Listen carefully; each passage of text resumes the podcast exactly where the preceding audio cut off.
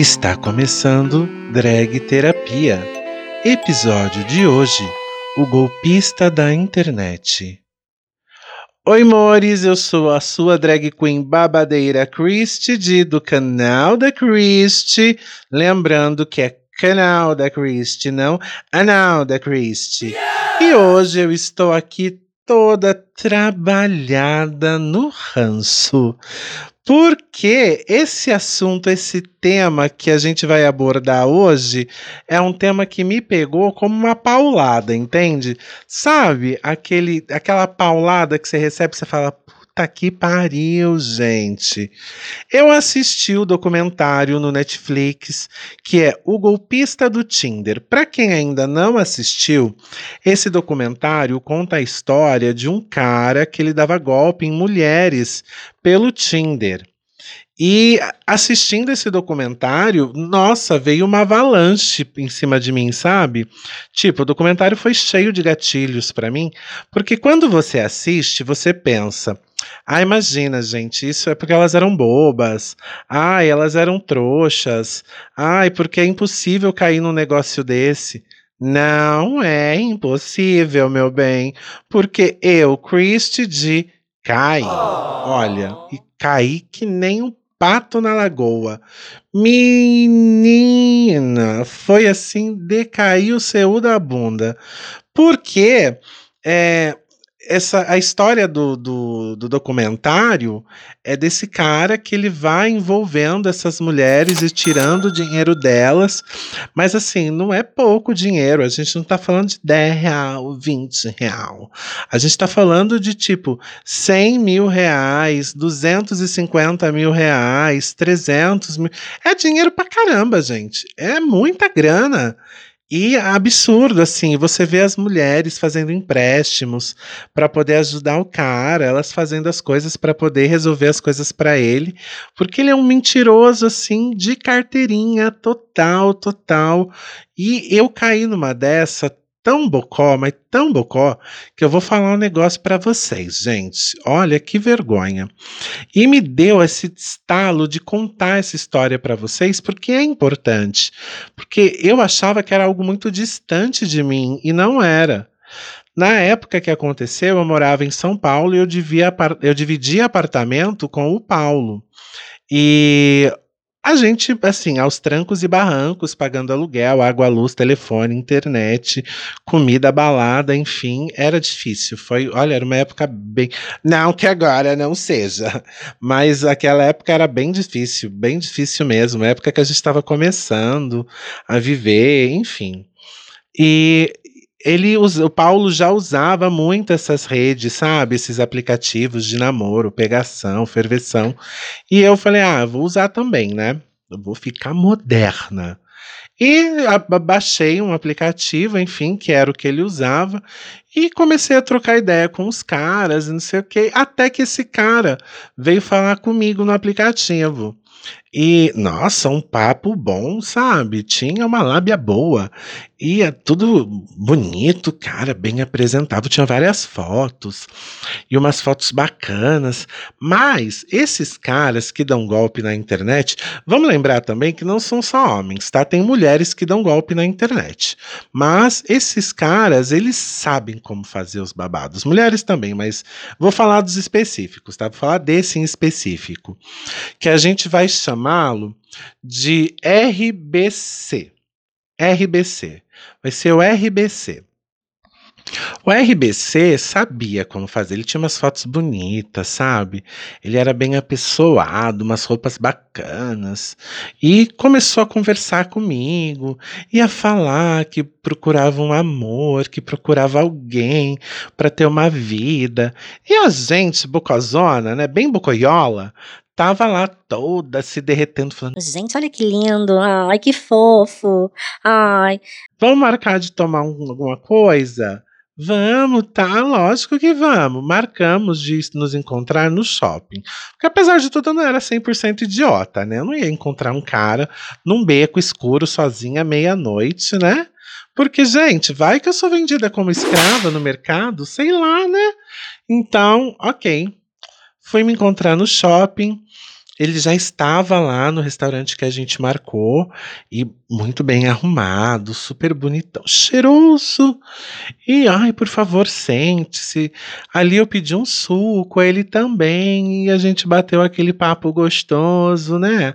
Aquela coisa gostosinha de encontro e, meus olhos brilhando e ele, ai, porque eu procuro alguém e não sei o quê, e me envolvendo no assunto. Porque essas pessoas, elas sabem o que falar e como falar. Elas têm o dom de te envolver de uma forma que você fica bem besta e vai acreditando. E vai acreditando, né? E aquilo foi me envolvendo, me envolvendo. Tudo bem. Ai, tem que ir embora. Tchau, tchau. Foi embora. Trocamos o WhatsApp. E daí mandou mensaginha no WhatsApp. No dia seguinte a gente se viu de novo. Marcamos no mesmo lugar.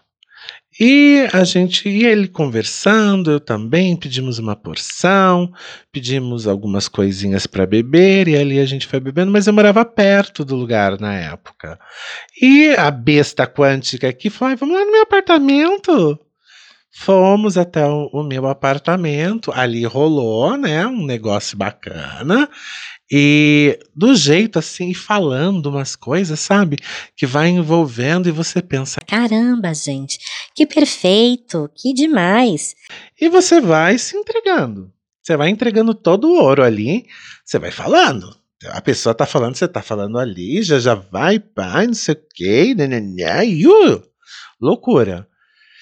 E, ok, foi embora para casa. No dia seguinte, vem aqui em casa. Daí ele foi.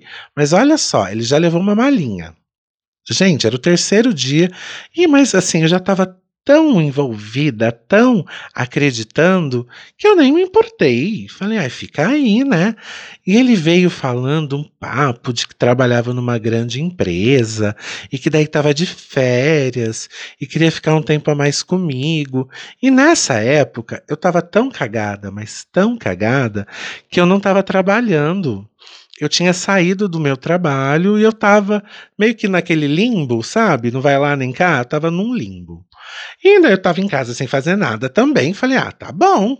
Aí veio e a gente namorou muito ali, né? Tá bom, yeah.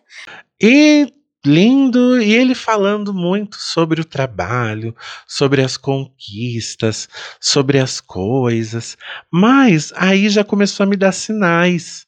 Porque, ai, vamos comprar tal coisa? Ai, vamos, mas eu ainda não recebi minhas férias, então eu tô sem dinheiro.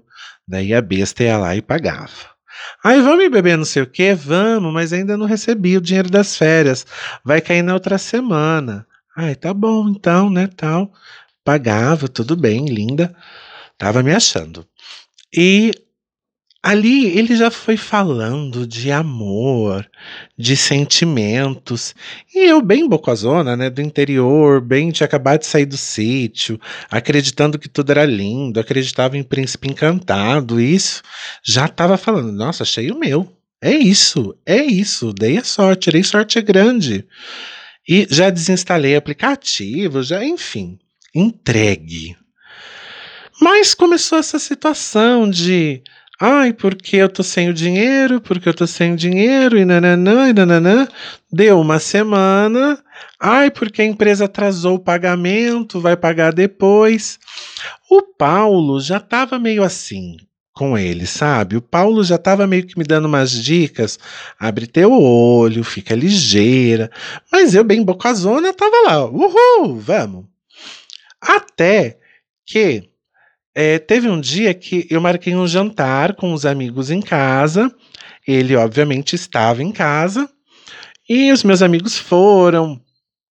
A gente bateu papo, a gente riu. E ele começou a falar. E ele envolveu todo mundo. sabe? Ele envolvia assim todas as pessoas. Todas as pessoas eles, ele, ele conseguiu conquistar. Até Marta ele conseguiu conquistar, porque a Marta ela trabalhava numa outra numa firma tal. E ele falou assim: Olha, eu estou precisando de alguém para trabalhar comigo nessa sua área, que era uma área contábil. Daí eu falei: Ah, Legal, né? Ele, olha que bacana, ele oferecendo já uma coisa melhor para as pessoas que eu gosto.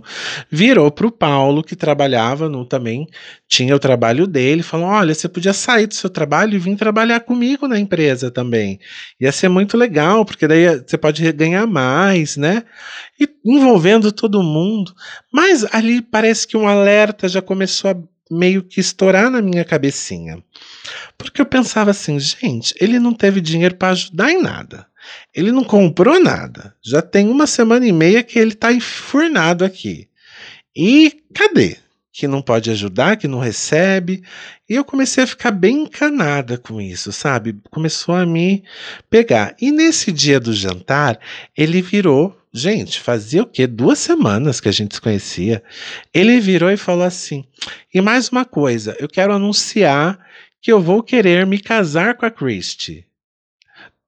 Nossa, gente, foi aquela coisa de ai, porque é amor à primeira vista, porque eu não fico mais sem, porque é a pessoa da minha vida, isso e aquilo. E sabe aquela coisa que é tudo que você quer ouvir? Era tudo que eu queria ouvir. E eu acreditei, né? Daí a Marta já assim, nossa, vou pedir demissão do meu emprego, eu vou trabalhar com você. O Paulo já assim, ah, eu também. E todo mundo muito envolvido ali, né? Ok, terminou o jantar, foi embora. Eu falei, nossa, que legal você, né, oferecendo o trabalho para todo mundo, resolvendo a vida de todo mundo e falar que quer casar comigo. Como assim? Daí ele tinha o computador dele, ele mostrou no computador: olha, eu estou pesquisando já uns salões de festa. E eu, obviamente, conhecia alguns salões. E ele tá, estava vendo um dos salões mais caros de São Paulo para fechar. Ai, porque eu já estou conversando para fechar negócio com esse salão para fazer a nossa festa, fazer uma festa para 300 convidados daqui dois meses. E eu, minha nossa, gente, eu vou casar. Que loucura! E o Paulo, ai, porque eu vou ver para poder é, pedir a demissão. E a Marta estava já conversando para pedir a demissão, porque ele ofereceu, tipo, três vezes o valor do que a Marta ganhava. Tudo bem. Passou-se mais uma semana e nada do tardo dinheiro das férias cair na conta dele. E eu lá bancando tudo, fazendo a poderosa rica, né? Eu tinha um dinheirinho guardado e comecei a torrar esse dinheiro comprando, porque ele gostava de comer coisa boa.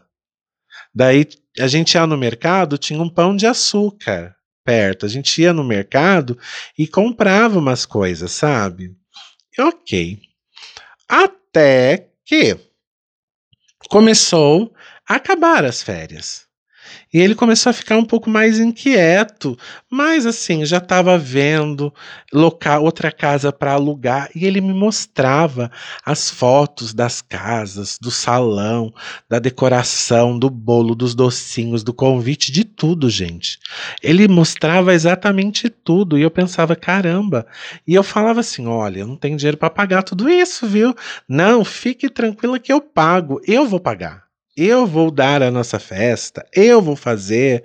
E eu acreditando, né? Bem bocozona. Mas era, é, bem, é nisso que eu quero chegar. Que é tão envolvente, é tão surreal, é que você acaba realmente. Acho que a vontade de acreditar nisso é tanta, e você acaba acreditando de verdade nisso. E foi envolvendo, foi até que chegou o dia dele voltar para o trabalho. Só que na noite anterior, o nosso aluguel estava vencendo e Paulo e eu já com o dinheiro separado, mas faltava ainda um valorzinho, porque a gente tinha gasto. A gente estava sem tudo, mas eu falei: ah, a gente transfere o que a gente tem, depois a gente tenta pagar o resto, né? Daí o cara virou, né? O RBC virou e falou assim: olha, eu tô morando aqui, morei com vocês esse período, até alugar a nova casa, tudo, eu posso ficar aqui com vocês. Daí eu ajudo a pagar. Faz o seguinte, transfere o dinheiro de vocês para mim e eu transfiro o valor total e mais os outros dois meses que a gente vai ficar ainda aqui. Eu já transfiro tudo de uma vez. Daí depois vocês vão me dando o dinheiro só. A gente olhou um para o outro, não, tudo bem, tudo bem. Ainda não tinha essa coisa de aplicativo no celular do banco tal. Então, ele passou lá o número da agência, o número da conta, o nome do banco, e nós fomos lá no banco para fazer essa transferência. No mesmo dia, era para a gente ir lá onde ele trabalhava, na empresa, porque a, tá, a, ia estar tá lá uma, uma mulher que ia, iria fazer toda a parte de contratação do Paulo e da Marta. Tudo bem. E eu indo junto, né? E ele tinha contado uma história que tinha um, um freela para eu fazer e tudo mais, que eu tinha que fazer um cadastro lá. E eu falei, beleza. Daí tinha que levar foto 3x4. E eu não tinha foto 3x4. Aí ainda fomos no banco, transferimos o dinheiro. Eu fui tirar fotinho 3x4. Ok, esperei a foto ficar pronta.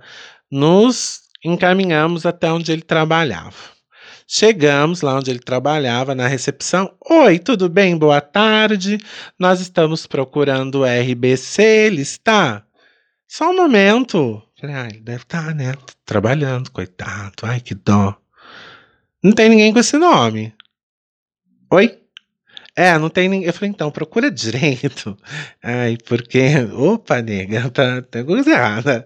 Ele falou que trabalhava aqui. Não, não tem ninguém com esse nome. Mas tem uma outra parte da empresa que é ali embaixo. Você não quer dar uma olhada? Descemos a rua, entramos no escritório.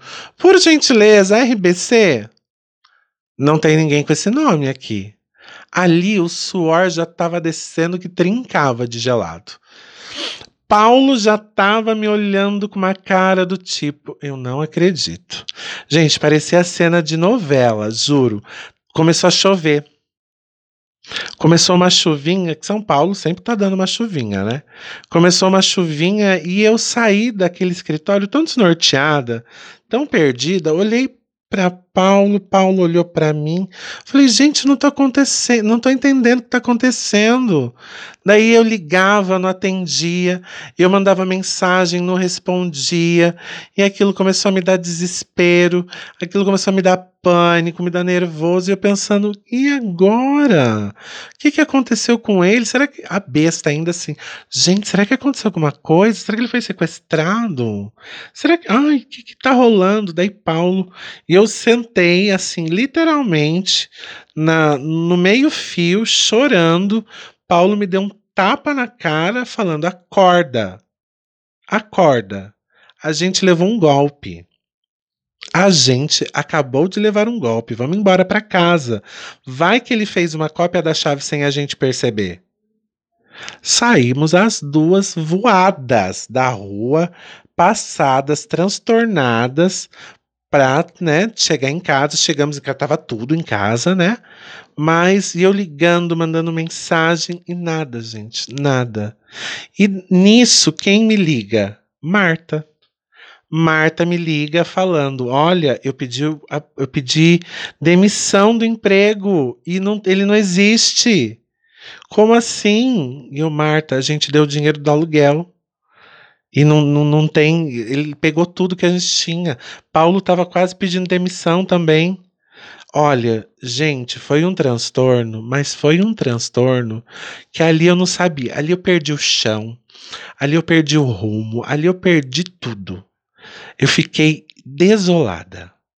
Eu fiquei devastada. E caiu a ficha que eu realmente havia levado um golpe que eu realmente havia sido enganada. Mas eu nunca imaginei que eu passaria por isso. E eu costumo dizer que RBC não levou o meu dinheiro só embora, ele levou toda a inocência que eu tinha, toda aquela crença de príncipe encantado, de coisas boas, de confiança nas pessoas, eu perdi ali naquele momento. Ali naquele momento eu passei a desconfiar até da minha sombra. Mas foi assim desolador. Foi uma sensação, um sentimento tão horroroso. E assistindo a esse documentário do golpista do Tinder, tudo isso veio para mim. Porque eu não julgo essas mulheres que levaram o golpe. Porque realmente essas pessoas que dão golpe sabem o que estão fazendo. Elas sabem o terreno que elas estão pisando e elas sabem o que falar, o que fazer, como agir para envolver a outra pessoa e para poder dar o bote. Elas não são assim daquela situação que vai de repente, não. Elas sabem o que estão fazendo. Elas sabem. Então, é para você que já viveu isso ou que está passando por algo que você desconfia, fique atenta, atento, porque na época eu, eu tive o meu, o, o, o meu alerta. Alguma coisa dentro de mim falava que tinha algo errado. Alguma coisa dentro de mim de, me dizia que aquilo não era de verdade, mas eu não acreditava. Eu não queria acreditar. Eu queria acreditar que aquilo era real. Eu queria, do fundo do coração. Mas alguma coisa já estava me dizendo que não era. E eu não estava dando atenção para esse sentimento. Então, se você tem esse sentimento, de tem alguma coisa errada, não está dando certo, é, tem alguma coisa que está fora do lugar e você está conhecendo alguém pela internet, por rede social, enfim, ou até mesmo alguém que você viu na rua ou que você conheceu na balada, enfim, mas que você não sabe tudo dessa pessoa, fique atenta, porque pode ser que seja algo ruim realmente. Porque eu não dei atenção e me lasquei, gente. No final das contas, eu tive que envolver gente da minha família porque a gente não pôde pagar o aluguel. E daí teve foi aquele rebuliço de arrumar dinheiro de um dia para o outro para conseguir pagar aluguel. Marta tentando voltar pro trabalho porque como ela tinha pedido demissão, deu um rolo. Gente, foi, olha, foi terrível, foi terrível. Então, sempre fiquem de olhos muito abertos para essas situações, porque hoje eu tenho consciência de que aquilo que eu vivi foi horroroso e foi e muitas pessoas podem passar por aquilo. Tanto que depois, como eu estou fazendo para vocês contando a história, eu já contei essa história muitas vezes no, no, meu trabalho, num outro trabalho que eu tinha lá em São Paulo, que depois disso minha vida se arrumou, arrumei um novo emprego, fui trabalhar no outro lugar e contando essa história para uma amiga, um cara que trabalhava comigo virou para mim falou assim: o nome desse fulano que você tá falando é RBC? Falei, é. Então, ele já deu golpe em mim. Eu descobri depois que esse cara tinha dado golpe em muita gente, mas vários tipos de golpes. Vários tipos de golpes. Então, é, é muito tenso você pensar que essas pessoas estão por aí andando do seu lado, às vezes dormindo ao seu lado, e você não sabe com quem você está. Então, realmente é muito importante ficar atento e abrir os olhos. E quando o alerta tocar, meu bem, vai atrás, pesquisa, porque a gente tem essa sensação e às vezes não dá bola. Então, começa a acreditar no que você está sentindo e vai atrás para confirmar. É melhor. É bem melhor. Eu, no meu caso, ainda, eu passei por isso e um, minha mãe mesmo disse que o menor ele levou embora, que era o dinheiro, porque era uma pessoa que estava lá morando comigo e com o Paulo. Essa pessoa poderia ter matado a gente no apartamento, levado tudo, largado a gente apodrecendo lá e só iam descobrir bem depois. Olha que louco, olha que absurdo pensar nisso, né? Mas é real, poderia ter acontecido. Poderia ter matado a gente lá e a gente tá lá podre até hoje, né? Tá só as caveirinhas lá. Então, lembrem-se, é muito importante você conversar com os seus amigos, conte para alguém de confiança as coisas que você está vivendo, que está acontecendo. é, compartilhe com alguém que realmente você confie, você conheça, para você ter essa rede de segurança, sabe? Para que não aconteça nada de ruim com você. Mas sempre alerta. A gente faz a escoteira e fica sempre alerta. Gente, grande beijo. Até a próxima.